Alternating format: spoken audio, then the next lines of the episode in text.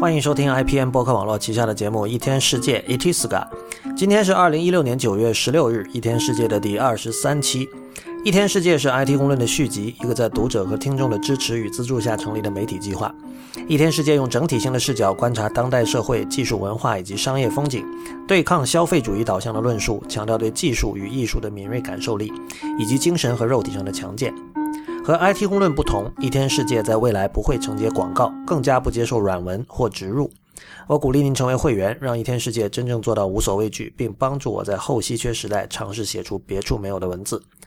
如果您对我们的会员计划感兴趣呢，可以访问我们的入会网址，就是一天世界点 net 斜杠 member，一天世界的全拼点 net 斜杠 m e m b e r。每位会员每周可以收到五篇的会员通讯。此外呢，年付会员可以参加不定期的抽奖。您可以访问我们的博客 blog 点一天世界点 net 查看过去的会员通讯的目录和简介，以及少量的不超过百分之二十的会员通讯的免费试读。一天世界的网址是一天世界点 net，请大家使用泛用型播客客户端订阅收听，因为这是第一时间听到一天世界以及 IPN 旗下所有播客节目的唯一方法。关于客户端的推荐，请访问 IPN 点 LI 斜杠 FAQ。那么这期节目开始之前，先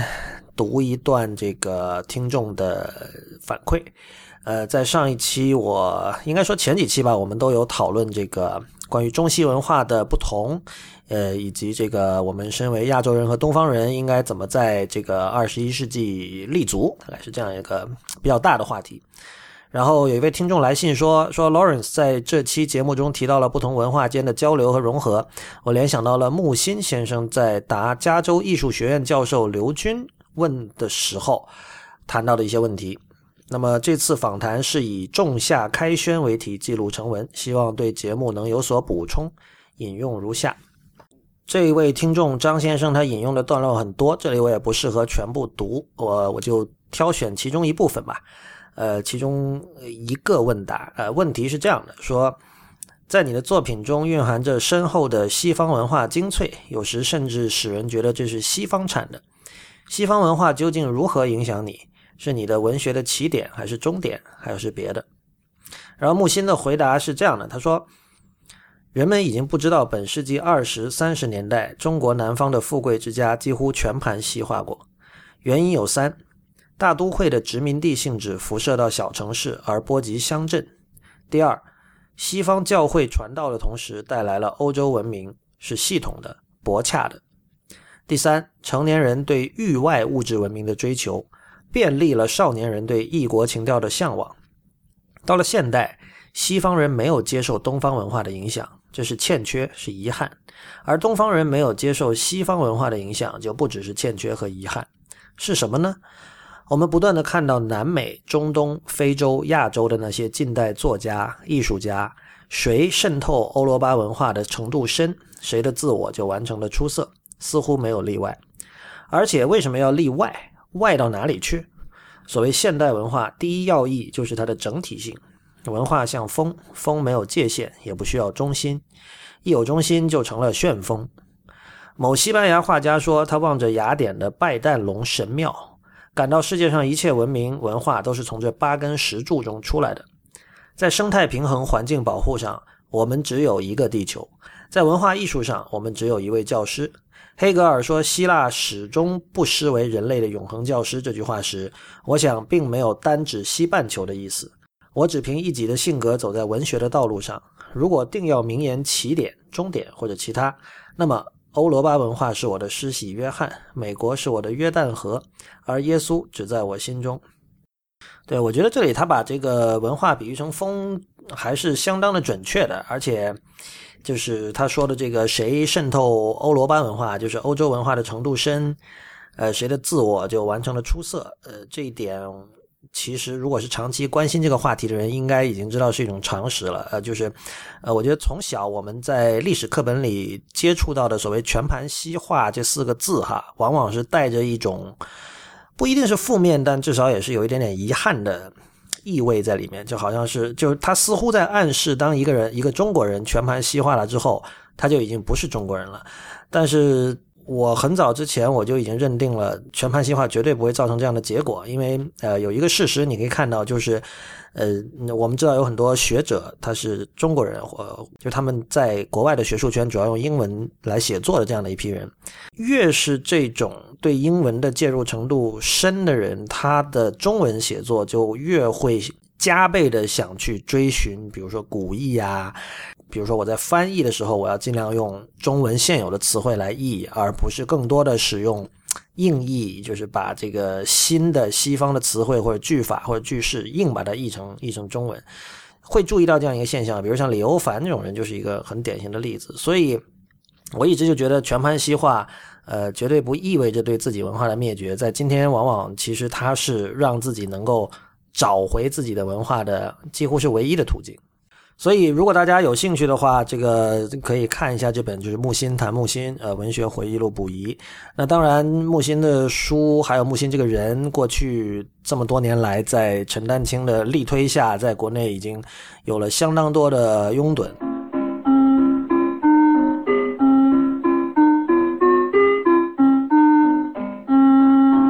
OK，那今天这期一天世界的正题自然是最近这个苹果的新品发布，就是我们看到苹果最近发布了这个 iPhone 七，还有这个第二代的 Apple Watch，还有 iOS 十等等。不过在在此之前呢，先呃推荐几本书，因为我在前几期的一天世界有提到华裔建筑师林荫，就是玛雅林，他做的那个在华盛顿的越战阵亡将士纪念碑。那最近刚好这个纽约书评有这个 Martin Filler 的一篇文章，叫《The Quiet Power of Maya Lin》，好像最近是出了几本跟他有关的书，一本叫《Creating the Vietnam Veteran Memorial: The Inside Story》，这本就是看标题就知道就是讲这个阵亡将士纪念碑背后的故事。呃，然后还有一本叫。Memorials to the Shattered Myth，呃，Vietnam to Nine One One，呃，然后第三本是关于玛雅林的专著，就叫玛雅林 Topologies，呃，就是林英形态学或者说类型学。呃，在这里我不多说什么，有兴趣的人可以先去看纽约书评的这篇文章，呃，我会把那个链接放到本期节目的网站上。那么苹果的发布会结束了，呃，如果是一天世界的会员的话，之前已经。收到了我发的两篇关于呃这次发布会的文章，嗯，像以往一样，我其实并没有太多的我在写文章的时候并没有太多的兴趣去一一的把它每一个新产品或者每一个新功能进行分析，呃，我更多的是从比较宏观的角度入手。那么在第一篇文章里，我主要提到了这个现在可能已经大家耳熟能详的 Phil Schiller 关于勇气 courage 的那段话。啊，然后我主要指出的一点是，就是 courage 和，呃，英文有另外一个，其实是来自希伯来语的一个单词叫 huspa，就是呃，我在文章里把它翻译成胆色、勇气和胆色的区别。呃，那么第二篇文章主要讲的是这个 iMessage 的，就是在 iOS 十里的 iMessage 的一个设计上的细节。呃，这第二篇文章其实是作为会员通讯的免费试读已经。全文发表在了这个一天世界的博客上，就是 blog 点一天世界点 net，大家可以去看。呃，我自己其实相当的意外，因为这个 iOS 十在昨天还是前天上线之后，呃，在网上我看到很多人说，比如有的人说我不升级，我是为了保留这个 iOS 九以前的这个 emoji 表情符号，嗯。我自己没有具体比较两个版本的表情符号的这个细节差异，因为我其实用 emoji 用的不多，但是我可以理解有的人可能会觉得，就是他，比如说他更喜，他不太呃，更准确的说是他不太喜欢 iOS 十的新 emoji 的某些细节或者某某几个 emoji 吧。呃，但是很惊讶的是，我没有看到任何人呃说出我认为 iOS 十的 iMessage 最呃惊人的一点就是。你它的所有，因为我们知道，呃，iMessage 在 iOS 十里是有自己的 App Store 的，就是像以前的 Facebook Messenger 一样，呃，以及这个像 Telegram 还有 Line 一样，包括微信，呃，现在苹果也希望把 iMessage iMessage 做成一个平台，那么它有自己的 App Store，有专门的我们现在称之为 iMessage App 这样的 App，那这种 App 呢，就是专门在 iMessage 里用的，那么这里当然包括说。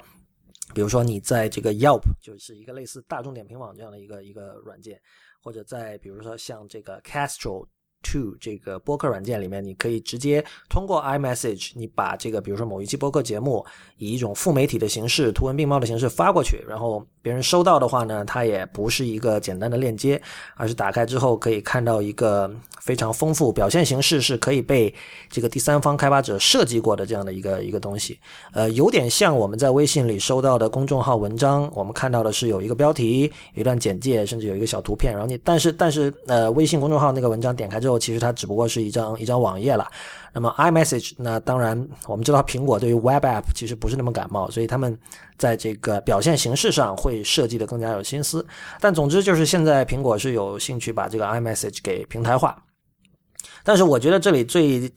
惊讶的一点就是这个平台化里，当然其中很重要的一部分就是 Stickers，就是所谓的这个表情贴纸。我们知道表情贴纸最早是 Line 在大概。二零一二年左右吧推出的，当时我们就是首先看到就觉得很很惊讶，哇，就是它很大嘛，它的尺寸就是我们不知道表情符号可以发这么大的。然后接下来呢，Line 又开始做了一项，很可能他们应该是最早做的吧，就是他们把表情贴纸。标上价格，然后来卖钱，就是比如说我们可以去买这个哆啦 A 梦的表情贴纸啊，等等等等。那一开始我们都觉得这个是不是想钱想疯了？为什么这种东西也可以卖钱？但是事实上最后证明，呃，这个对于 Line 的生意是有很大的帮助的。那么除了呃消费者就是用户直接去买它的 sticker 之外呢，当时他们还做了很多 branding，比如说某一个商家为了推广自己，他可能要推出一套。表情符号，那么这样的话，这个商家其实要付钱给 Line。我记得当时的那个价格是十万人民币还是多少，反正是不便宜的一个价格。呃，但是在那之后，我们看到有很多这种 IM 即时通讯软件都在做 sticker 这种大大的表情贴纸，包括呃早就已经不行了的 Path。呃，Path 当然它不完全是一个 IM 软件了，但是它有 IM 的成分。然后包括 Facebook Messenger 显显然是这样，呃，微信显然是有的。但是 iMessage 一直相当的滞后。我们可以看到，就是 iMessage 在很多功能上，其实它都是一个跟随者啊。但是如果你了解苹果的话，你就知道苹果其实它从来不介意说我一定要是第一个把什么什么具体的功能做出来。呃，很多时候它会比竞争对手走得慢，但是它一定要把它做到最好。我觉得。我在文章里没有提到的是，当时的那个苹果的发语音信息的那个界面，其实就是一个例子。它在这个这个具体的操作上有了很多这个细致的心思。呃，这一点可能跟今天的主题不太相关，就不多展开论述了。但是这次在这个 iOS 十的 iMessage 里，我们可以看到，你不不仅仅可以像比如说在这个 Line 或者微信这些软件里一样，通过点一下 sticker，然后把这个 sticker 发上去，你是可以通过拖动。就是你先稍微长按，大概按个半秒钟，按在 sticker 上，然后这时候 sticker 会变大一点，让你知道它是你是可以它是是可以拖的了。它就那个效果就很像你真的就是你拿一个实体的贴纸，然后你它不是那个背后还有一层嘛，然后你把它上面那层贴纸的一部分给撕开，然后下面就露出白的一个一个印子，就这样的一种状态。它用软件基本上模拟了这种效果了，然后你可以把它拖到。呃，两个人在即时通讯软件里的对话的那段话，那段话本身上面，就是说你可以遮住那些文字，而且你可以遮很多次。就是比如说，假设你你有一个猫的一个贴纸，你拿这个猫把它放到了遮到了那段那个。别人说的不只是你自己说的话，包括对方说的话，你把它遮住了，然后对方仍然可以拿，比如说拿一个黑武士，或者拿一个呃 Super Mario 的一个贴纸，把你的猫头给遮住。当然，比如对方如果发了一一张他自己的照片，呃，或者是一只这个兔子的一个。一个贴纸过来，你然后那我发现，在哪个在那个迪士尼的一套贴纸里有一个像帽子或者什么的，你可以把那个帽子直接贴到那个对方的狗啊、猫啊或者不管什么东西的头上。呃，我我觉得这是一个相当深刻的一个改变，就是在那篇文章里我有讲到，就是。呃，Dog Engelbart 这个人，就是我们现在可能记住他，是因为他是所谓这个鼠标的发明人，他也发明了很多东西。但是他在一九六零年代，他想象的未来的这个计算设备的世界，或者是电脑的世界，跟今天相当的不一样。就是他非常重视合作。他这个他这个合作协作是什么意思？就是他他当时有个视频叫这个，现在我们称之为 Mother of All Demos。在那个视频里，就是一九六八年哈，他跟一个同事就是在演示一个类似于 Skype 这样的视频系统。这个我们都很熟悉了。你看到那个大屏幕上面有一一角有一个小屏幕，小屏幕是是那个对方的脑袋，然后在那儿说话，你看着他，你们互相可以看到对方。然后呢，他们进行了一个类似像我们今天做的屏幕共享那样的东西，比如说我们在 Skype 里，还有其他 QQ 好像也可以吧。就是比如说你电脑上有个问题，但你不知道怎么解决，那么你可以找一个对技术比较熟的朋友远程帮你解决。那么他们他可以通过这种叫做屏幕共享的这种协议，然后来在远程控制你的电脑。但这里有个问题，就是说屏幕上因为只有一个光标，所以呢，就是说你往往你会跟他说好，就是说你控制的时候我不动。然后他也会提醒你，你不要动键盘，因为他在操纵你的光标的时候，如果你也动了，就会乱了，对吧？但是在 Doug Engelbart 在一九六八年做的那个 demo 里面呢，屏幕上是有两个光标的，因为他们是一对一在进行视频嘛，他们每个人在控制自己的光标。这个故事我是看那个 Brad Victor 讲的哈，他就提到说，其实这个充分反映了这个 Engelbart 对电脑的设计和想象和我们今天所熟知的电脑有多么的不同，就是呃。在同一个屏幕上，每人操纵一个光标的这种操作，就有点像是我把一张白纸铺在两个人面前，然后这两个人每人拿着一支笔在白纸上写写写画画。那么这里有个问题，就是说，呃，比如说我我们可能都买过笔记本，我是说纸质的笔记本，有的笔记本是白的。有的笔记本是有那个一条条的线格的，还有的笔记本甚至是有方格的，就是它有横条有竖条。但是就算是有线格的笔记本，其实线格对你来说是一种辅助，但它并不是一种命令，对吧？就是呃，一般来说不会，很少有人会说，就是有线我就只能写在线内，我绝对不会越线。所以，如果一张白纸摆在两个人面前，这两个人拿笔在纸上写作的这个动作会是非常的。自由的，它可以写在任何地方，它可以，它不需要按照这个像一个列表一样一条一条的往下。就比如说，你看我们在无论在 Line 里还是在什么别的即时通讯软件里，都是这样的。你要回应上面，你要用一个表情符号来回应上面一个人的某一句话，不管那句话其实已经被推到了屏幕的多上面，你都只能在最底下加一个表情符号。但是 iMessage 在这里的设计就不是这样的，你是可以把一个表情符符号拖动到。具体你想回应的那条信息的旁边，或者甚至盖住它，怎么样？就是在这一点上，iMessage 做的和我刚才讲的两个人面对一张白纸时候的那种状态是非常的像。也就是说，用户第一次在呃这种数字的通讯系统里拥有了一种前所未有的自由，尽量随意的去在屏幕的任意位置去发送表情符号。这听起来是一件很小的事情，但是我觉得这个充分反映了苹果的这个设计理念，以及就是说很多人都知道的设计师在苹果公司的这个地位之高。因为从工程的角度说，按照这个传统的方法，一条条列表往下排肯定是更容易的做法。呃，但是我认为苹果想象的是说，两个人如果要进行这种充分的、深入的情感化的沟通。他肯定是不希望被线格所设置住的，就是你可以想象一下，如果一张白纸上有一条条线格，让它规定你绝对不能越线，那么这时候两个人如果用笔的进行沟通的话，其实它的限制会更大。那么苹果不希望用这样的这种技术上的一种先天的一种状态来限制人的这个思维的自由，所以他在这一点上做了很多的花了很多的心思。所以如果大家呃升级了 iOS 十，然后还没有试过这个功能的话，请一定要试一下。你只要长按，大概按个半秒钟，按住某一个 sticker，这个 sticker 你可以在这个 iMessage 的 App Store 里自己去买哈，然后你把它拖动到某句话上面，这个就就可以看到效果了。呃，我在那篇博客文章里也贴了两张截图，是我跟朋友的对话，可以看到这个那个效果是非常的淫乱的。如果你是喜欢猫的话，那可以说是一个 cat porn，你可以把各种猫就是一股脑的扔堆到那个一句话上，就把那句话全部遮住啊，等等。那么今天我会在节目里涉及一些呃关于呃这次发布会提到的其他的事情。这次硬件上显然最大的一个突破就是 iPhone 七加的双摄像头，这点首先令我个人来讲我会觉得有点失望，因为就是我我一直是希望就是像呃比如六和六加或者七和七加就这大小两个不同尺寸的 iPhone 之间呢。它唯一的区别就是屏幕大小的区别，我不希望他们在硬件上有任何的区别，因为我是一个喜欢不那么大的屏幕的人，所以就是我至今不会愿意去买这个后面有加号的这个 iPhone。但是另外一方面呢，我又希望这个设备在计算性能，就所有的硬件，就其他硬件性能上都达到顶尖的水平。呃，所以我理想中的新的 iPhone 应该是一个 iPhone 七的尺寸。但是它跟 iPhone 七加一样有双摄像头，但是其实我们可以看到，从六 S 开始，呃这两款 iPhone 之间硬件上的差距已经慢慢在加大了。那最典型的就是六 S 加才有这个图像防抖的功能，拍照的时候六呃六 S 是没有的。而在七里面呢，这个两者的差距就进一步加大。那整个就是说，大家现在肯定已经知道了，就七是有两个摄像头，然后它是通过硬件和软件上的很多很聪明的处理。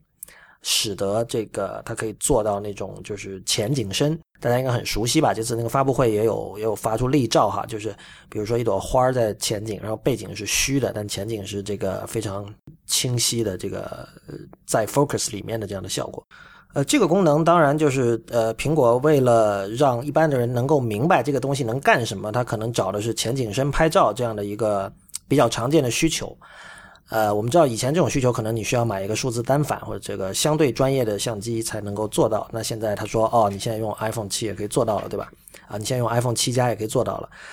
但是这个功能的本质其实是是 AR，是扩增现实。在这点上，我看到我注意到这个 Neil Seibert 和这个 Ben Thompson 这两位分析师，他们。呃，采取了两种不同的态度。就是在 Cyber 看来，这种这这种通过软件去去调整、去调变现实，就是比如说我们拍到的这个具体的这个视觉形象，这种做法其实是一个非常典型的增强现实的做法。而他认为，很可能，呃，这个苹果以后会把这种技术运用在其他的跟扩增现实相关的一个应用领域。而在 Ben Thompson 看来呢，前景深拍照的这个这一套，就在 iPhone 七加上实现的这一套。规则和技术其实是完全可以用来为未来的 iPhone 增加拍摄 VR 视频的能力的。苹果它并不会像我们一般的，就是或或者说一般的科技公司对于 VR 和 AR 的想象那样，比如说我们说啊，我先要做一个这个头盔，对吧？做一个戴在这个头上的 VR 眼镜，或者说我们要做一个呃什么 AR 设备，然后我们现在这现在一般想到的这个。比较实际的应用都是面向企业客户的，比如说一个车的品牌，然后他要让人去那个 showroom 里看，那么可能通过 AR 的技术，可能让大家看到一些用肉眼看不到的东西。那 VR 的话，大家想到的是，比如说买房的人可以通过 VR 技术看房。但苹果对这些东西的想象，可能更多的是从某一个更加具体，而表面上看来，其实跟这些。很炫的名词，并不直接相关的事情。什么是 AR？就是你只要是通过一种就是 mediated reality，就是 AR。呃，我以前在节目里也讲过，比如说眼镜其实就是一种 AR。对于一个有近视的人来说，你通过眼镜让你把本来看不清的东西看清了，这就是一种呃 augmented reality。你的你的现实就是这样被增强了的。所以呃，通过软件的技术来判断一幅画面里什么东西是背景，什么东西是前景，然后把背景虚化，这个是其实是如假包换的 AR，这是没错的。那么如果说到这次的这个软件上的发布，iMessage 的问题，之前已经讲过了。我在之前有一篇会员通讯曾经说，这个这次的 iMessage 意味着苹果正式走入了后现代时期。呃，这一点我仍然是同意的，因为现在能够买得到或者能够下载到的这个表情贴纸还并不是很多嘛。那么我们现在看到的像什么 Super Mario 啊，或者像这个 Pokemon 啊，还有这些都是。知名的国际品牌，这个就是他们要么很可爱，要么就已经是非常经典，就有几十年的这种动画形象，对吧？呃，但是很显然，因为它是这是开放给第三方的一个平台，那么我们能够看到的各种，比如说低俗的或者庸俗的这种贴纸，一定也会涌进来，而且一定也会有人愿意用它们。所以，呃，这 iMessage 不会再像以前一样是一个被苹果高度控制的一个一块净土。呃，这一点大家也要做好准备。但是整体来说，我这次觉得最惊讶或者说最最惊喜的吧，就是他们在这个 iMessage 贴纸的具体的交互的这个设计上，这一点刚才已经说过了。然后我们可以看到，这次这个 Siri 确实有了很大的变化，因为我们在前天开始吧，这个 App Store 里有大量的 App 就开始更新，就每次有新的 iOS 发布的时候，都会看到这样的情况，就是。所有的 App 都说自己完美支持 iOS 十，但是在这次它其实并不是白说的，因为很多 App 其实是增加了这个，比如说 Today Widget，或者是增加了这个 Siri 的功能。那最典型的就是打车软件，像那个 Uber 和 Lyft 都已经加了，好像滴滴对滴滴也加了这个对 Siri 的整合。我觉得这是一件很好的事儿，就尤其是比如说那个你在像 WhatsApp 现在已经更新了，你在 WhatsApp 里呢，你是可以比如说你直接对 Siri 说，呃，send a message to dad 或者 send a message to mom 这样的话，那如果你的那个 WhatsApp 里刚好有 mom 这样一个联系人，你直接就可以继续对 Siri 把你的语音信息说出来，然后就可以发过去了。这个体验当然是相当不错的。呃，但是有一个问题，就是因为所有的第三方软件，它就跟比如说有些软件让你这个要问你允不允许它去用你的摄像头，是吧？允允不允许它去访问你的地理位置等等。Siri 这个权限同样也是要用户去给、去赋予第三方软件的。那么这就造成了一个问题，就是说你首先 Siri 它有一个发现性的，就它它它有一个不太容易发现这样的一个弊病。如果你刚好是那种会去读软件的更新日志的人的话，你可能会发现说，哦，你对 Siri 说什么什么什么，比如说这个 Hey Siri，give me a lift，对吧？那么他会把你手机上装的这些打车软件全都列出来，然后你从中选一个，对吧？但是，呃，可能你如果不去读更新日志，你可能并不知道怎么样才能叫到这些车。或许你就是有的人对于这个 Siri 的人工智能能力比较自信、比较有信心的话，他会自己去尝试一下，可能用其他的语法把这句话说出来。但是可能更多的人就会觉得，哎呀，我不知道怎么说，对吧？那我就不说了。这会是一个比较大的问题，我觉得。然后呢，往往你在第一次呃叫 Siri，比如说去调用一个第三方软件的时候呢，这个第三方软件还没有拿到 Siri 的这个授权，那么这个时候你往往还得跑到 Settings 里面。当然，你可以在 Siri 的界面上通过一次点击直接进入呃 Settings 里面的那个 Siri 的设置，你可以一个个把那个开关打开。但是这样的话呢，打开之后你要重新对 Siri 说一句话，然后重新再走一遍这样的过程。我的话，我是因为比如说我要做节目或者我要了解这件事情是是是怎么样的，我会我会坚持走完这个过程。但是如果一般的用户的话，对他来说，可能原本的就是打开 Uber 或者滴滴去叫车的体验并没有什么问题。所以这个就是我认为，就是尽管现在这个 Siri 对于第三方软件的权限进一步放开了，但是它的这个可发现性，所谓就是 discoverability 的问题，可能会导致它的普及要慢一点。啊，另外还有一个大问题就是多语言，这个对于中国人来说，就是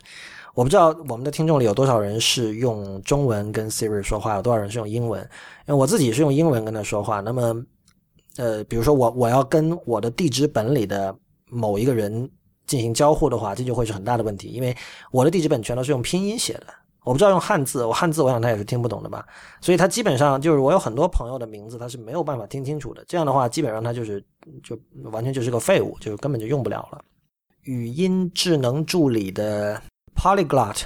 跨语言的能力，这个是现在仍然是一个还没有谁去很好的解决的一个问题吧。那当然，我们看到 Siri 的另外一个令人意外的地方，就是这次出的那个无线的耳机叫 AirPods。AirPods 本身内建 W1 芯片这一点，以及它对于这个 Siri 的一个完整的支持，呃，会让很多人认为它会是这个未来自己会自成一个平台。这个我们稍后再讲。呃，软件还值得说的一点就是新的那个通知界面吧。我觉得这次软件其实用呃一般用户可见的变化主要就是这几样东西，一个是 iMessage，一个是这个 Siri，呃，还有像 Spotlight，就是你从上面把那个通知中心拉下来之后的那两个屏幕，对，一个是最新的通知，还有一个是这个，所以这它称之为 Today Widget 的那个列表。呃，之前我不记得在节目里还是在通讯里有提到过哈，就是有人曾经认为说，苹果会希望。呃，这个 widget 页面就有点像 Mac 上的那个那个 widget 页，那个 dashboard 那个页面哈，在 iOS 上能够发挥更大的作用。也就是说，很多时候我们不需要直接进入那个一个一个个 app 图标的那个 home screen，我们只要在这个 Today widget 这个页面已经可以完成很多我们经常要反复做的重复性的工作。呃，但我个人的体验其实并非如此。我觉得首先第一个问题就是 Today widget 它的那个信息的组织形式是一个长列表。呃，经常看我的文章的人应该知道，我对这种就是纯线性的长列表的这种信息结构并不是特别的感冒。呃，首先这个列表很长，那么我自己曾经花过很多时间，就是试图去编辑这个列表。就是我有很多 App 嘛，有很多 App 也支持 Today Widget，然后我试图想从中把它排出一个顺序来，然后有哪些东西是用的最多的排在最上面。后来我发现，其实除了少数几个，比如说像天气。呃，像计算器我常用那个 Pcalc 那个计算器，它在 Today Widget 里很早就支持了嘛。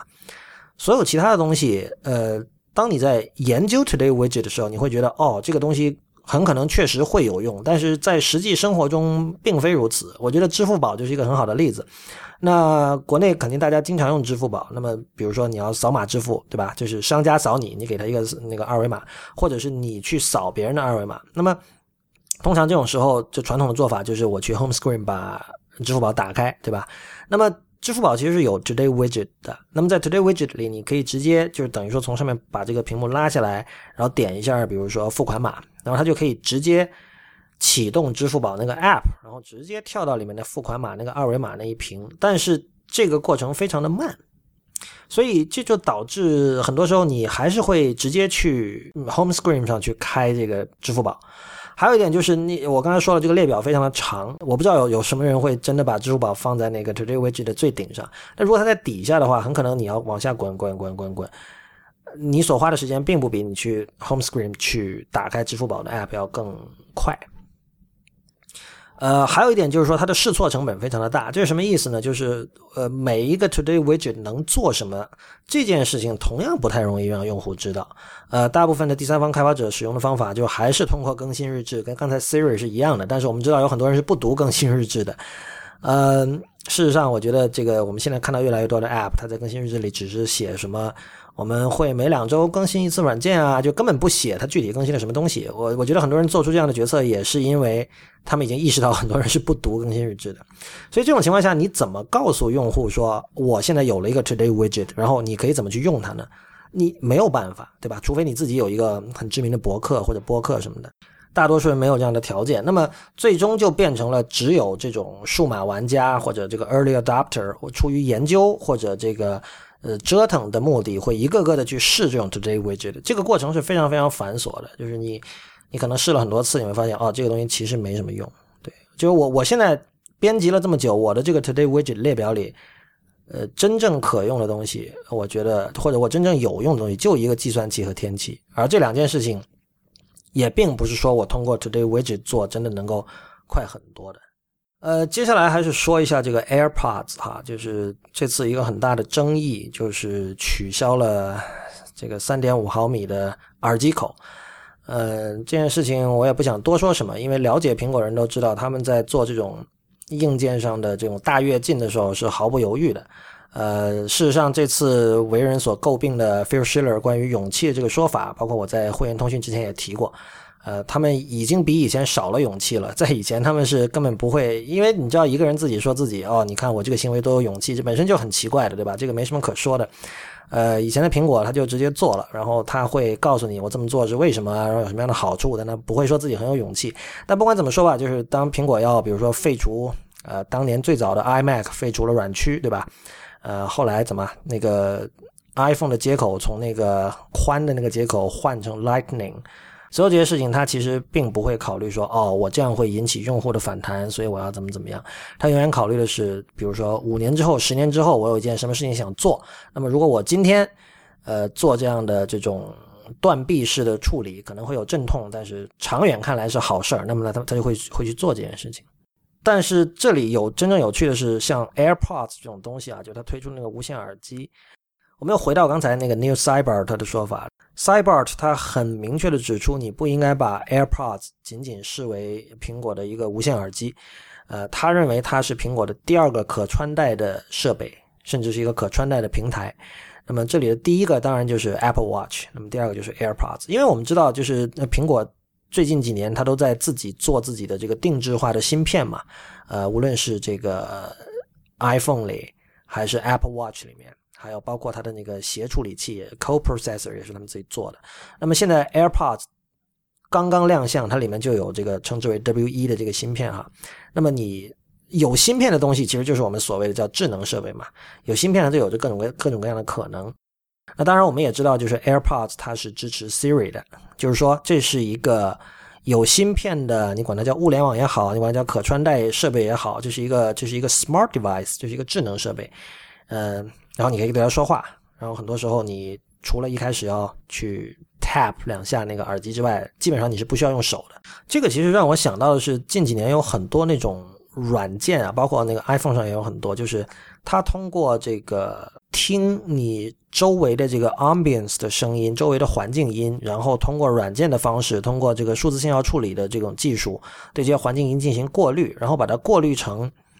适合某个场景的声音，通过耳机再把它放出来。你比如说你在办公室的时候。可能这个同事在那窃窃私语或者在讲话，可能会影响你工作，是吧？那他可以把这些东西过滤成一个，在他看来会提高你的工作效率的一种声音。然后你只要戴着这个耳机，你听的不是音乐，你听的是经过这个软件调变之后的环境音。呃，当然这也是一种 AR 了，这也是一种扩增现实，就是通过软件的技术，呃，像刚才那个。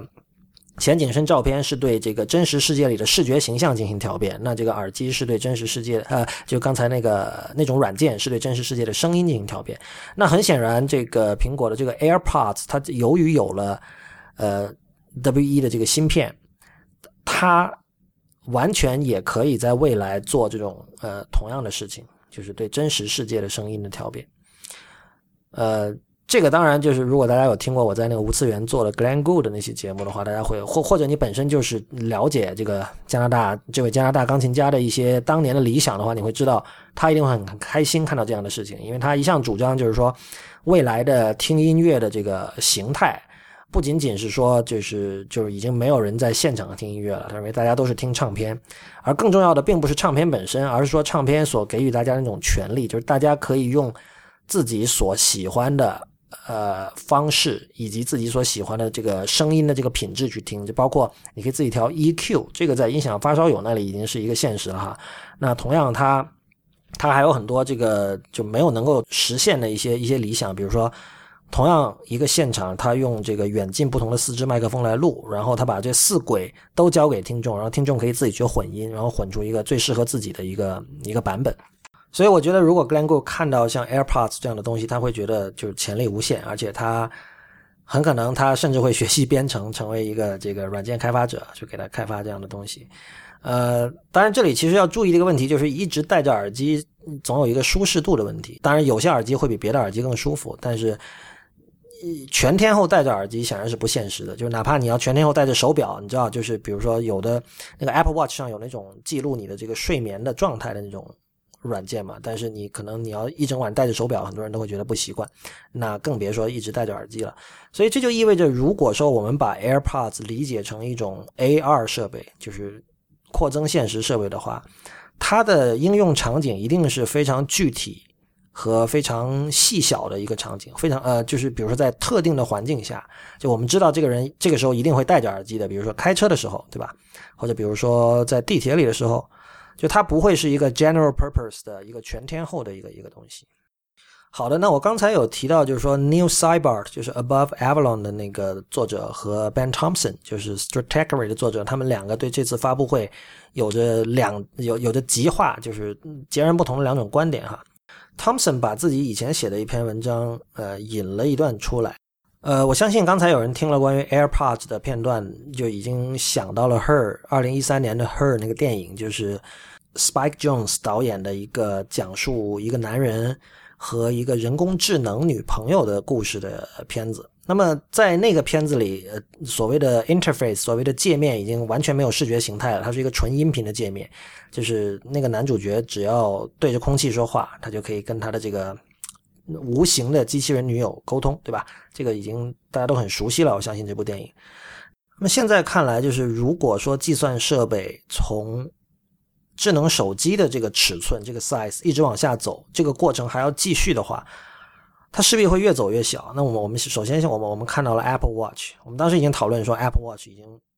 就是小到很多。需要这个就是怎么说，visual intensive 的一些一些事情，它已经没有办法做了。比如说，你很难说在 Apple Watch 上看视频，对吧？这个是没什么可说的。但是如果我们把 AirPods 像 Cybert 暗示的那样视为苹果的第二个可穿戴的平台的话，我们可以看到它又进一步微缩化了。那么这个这里面就意味着一件事情，就是说视觉界面、视觉 interface 的消失，或者说它的慢慢的萎缩吧。呃。Cyber 他对未来有一个想象，是他认为手表 Apple Watch 和 AirPods 在不远的将来已经可以用来做我们今天用 iPhone 做的大部分事情。那么到那个时候，我们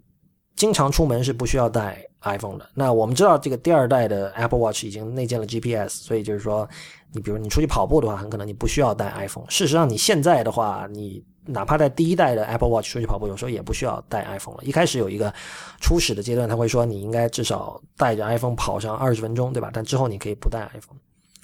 呃，跑步是第一个大家耳熟能详的应用场景，以后这样的场景一定会越来越多，会有越来越多的场景，我们觉得，哦，其实我不需要在裤子口袋里放一个手机，对吧？那这个对于穿很紧身的牛仔裤的人，其实是一件大好事儿吧？呃，但 Ben Thompson 对这样的未来其实有一个担心，就是他认为，我相信大家也会同意，就是苹果的强项一直是在硬件。呃，是在于那些可见的东西。我们可以看到，像 Jonathan Ive 这样的人，他对于材料是多么的迷恋。像这次的这个新的这批 Apple Watch，它的最贵那个版本就已经不是以前那个金的版本了，这价格也是只有以前的大概十分之一。它变成了用呃白色的陶瓷做的版本，就是这是 Ive 第一次在尝试用陶瓷做一个硬件设备，对吧？因为他他是会不断的愿意去呃去研究以前没有用过的材料。它的本质是什么？它的特性是什么？它有没有可能用在苹果未来的什么硬件设备上，对吧？所以，呃，苹果是一个非常非常擅长做这种摸得着的东西、有实体质感的东西、眼睛看得见的东西，而且是你是要，它是很值得，它就它的所有东西是非常值得你去仔细的看、反复的看的。那么，如果在未来未来的计算设备，呃，真正微缩化成了像手表和耳机、无线耳机，就作为。可穿戴平台的无线耳机这样的状态的话，苹果的这些优势都会消失，对吧？呃，一个耳机当然会很好看，但是你大部分时间你并不会看着它。呃，手表其实也是类似。那如果走到更极端的状态，走到像 Her 那样的状态的话，那苹果还剩什么？就那个时候，我们说这个云端的智慧、云端的能力，像 Google 擅长的事情，那就成了巨大的优势，而苹果的优势就会荡然无存。这个是 Thompson 一直以来的一个看法，就是说，简单来说，由于硬件的萎缩。会导致苹果现有的竞争力也不断的消失，所以这里一个主题，我们或许可以称之为是这个计算设备的消失。呃，我认为这是一个这里的消失，可能不一定要从这个字面上去理解啊。就是我相信大家都会同意一点，就是计算设备它不应该阻挡在我们人类和我们要完成的任务之间，它是应该辅助我们去完成我们想完成的事情。呃，那么在之前，这个计算设备的体量，就是从以前的我们都知道，我们都我相信我们的听众都听说过但没有见过的像房子一样大的计算机，到个人电脑，呃，到笔记本电脑，就是台式机到笔记本电脑，到这个 iPad，就是这个 tablet 平板和智能手机这样的尺寸，它是越变越小，然后它其实越来越不会阻碍在我们和我们要完成的任务之间。比如说，举一个最典型的例子，在很久以前，我们如果要回邮件的话，我们就没有办法去便利店买东西，因为我们必须坐在我们的房间里，坐在一台台式机前面才能够回邮件，对吧？呃，甚至我们也不可以在比如公车上回邮件，但是我们由于有了这个笔记本电脑，我们就可以做到。我们当我们有了智能手机之后，我们可以在任何地方，我们该可以在马桶上回邮件，我们可以在去便利店买东西的时候回邮件。呃，所以。体积的缩小，或者说这个计算设备的微缩化，其实是让我们获得了更大的自由。呃，当然，我不会真的认为未来所有的界面都可以被这个语音界面来取代，就是说以后永远不会有视觉上的界面了，所有的东西都是通过语音来完成。很多人认为这会是更自然的一种方式，但是就像我们今天仍然在写字，我们在打字，我们仍然要写报告，对吧？我们要写写日报、写周报。我们要经常写邮件，我们要写各种各样的，我们要写幻灯片，呃，所有这些事情仍然是需要语音以外的能够留下痕迹的文字媒介来完成，所以视觉的界面不会这么容易就消失，呃，但是我觉得微缩化是大趋势，这是毫无疑问的，而且这个微缩化，呃，事实上确实可以让我们和这个我们的任务之间的这个距离缩短，嗯。软件工程师经常有一句话叫“这个最好的代码是没有代码”。呃，这句话当然其实是一种很幽默的方式来反映，就是说所有的代码一定都是有 bug 这个现实。但另一方面，呃，从哲学的角度来看待这句话的话，他讲的其实是说，做一件事情最好的方式是不要做这件事情。就是说，如果你不需要去做一件事情，这是最理想的，因为你肯定不会出错，对吧？那一旦你有了做一件事情的需求，那么你，呃，从你有这样的意向、有这样的意图开始，到你完成它之间这个过程，显然是越越简单、越直接会越好，对吧？呃，在这一点上，我觉得微缩化是一个值得欢迎的一个趋势。或许对很多人来说，Siri 仍然是一个相对鸡肋的一个功能，或者很多时候你并不知道在什么样的场景可以用什么样的语音指令去跟它沟通。但是在它所适合的那些场景里，它已经确实大大的胜出了呃视觉的界面。比如最典型的就是当你早上起来完全还是那种半醒未醒的状态下，如果你想知道现在的时间。或者是天气或者外面的温度的话，这个时候用语音来说，很显然是比你要去像个瞎子一样的去摸手机，然后解锁，然后来看，然后那个时候你睁开眼睛可能会被光刺的受不了那样的状态。那显然这个时候用语音是更好的。呃，所以其实这里。确实还有一个过程，就是说，那个我们可以看到，苹果对于 Siri 确实是下了很大的注。在当时，他们最早很多五六年前吧，把 Siri 刚刚买过来的时候，呃，我们大家对它的想象都只不过是一个智能语音助理。但现在看来，就是它，呃，苹果对它有更高的期许。那么，我们假设，如果说 AirPods 在未来能够获得商业上一定程度的成功，它能够有一定的普及的，呃，普及程度的话。呃，我们会在什么场景下，呃，用什么样的方式跟它去交互？有哪些现在正在用 iPhone 做的事情，未来没有必要用 iPhone 做？具体到了哪一年，我们可以在大部分出门的时候，甚至都不带 iPhone？这个我觉得是这次的发布会呃留下的最大的一个有趣的悬念吧。那么，非常感谢大家收听第二十三期的一天世界 Itiska。一天世界是 IT 公论的续集，一个在读者和听众支持和资助下成立的媒体计划。如果您喜欢我们的节目，请考虑成为我们的会员。会员可以每周收到五篇的会员通讯。一天世界也正在由这个播客媒体慢慢的向一个以文字内容为主的媒体过渡，所以欢迎您成为我们的会员。入会方法请看一天世界点 net 斜杠 member，一天世界的全拼点 net 斜杠 m e m b e r。欢迎您在社交网络关注我们，我们在新浪微博叫 at 一天世界四个汉字 IPN，在 Twitter 和 Instagram 都是叫一天世界的全拼 IPN。同时，也欢迎您收听 IPN 博客网络旗下的其他精彩节目：硬影像、风投圈、陛下观、流行通信、时尚怪物、无次元、选美、未知道、内核恐慌、High Story、太医来了，以及博物志。我们下周再见。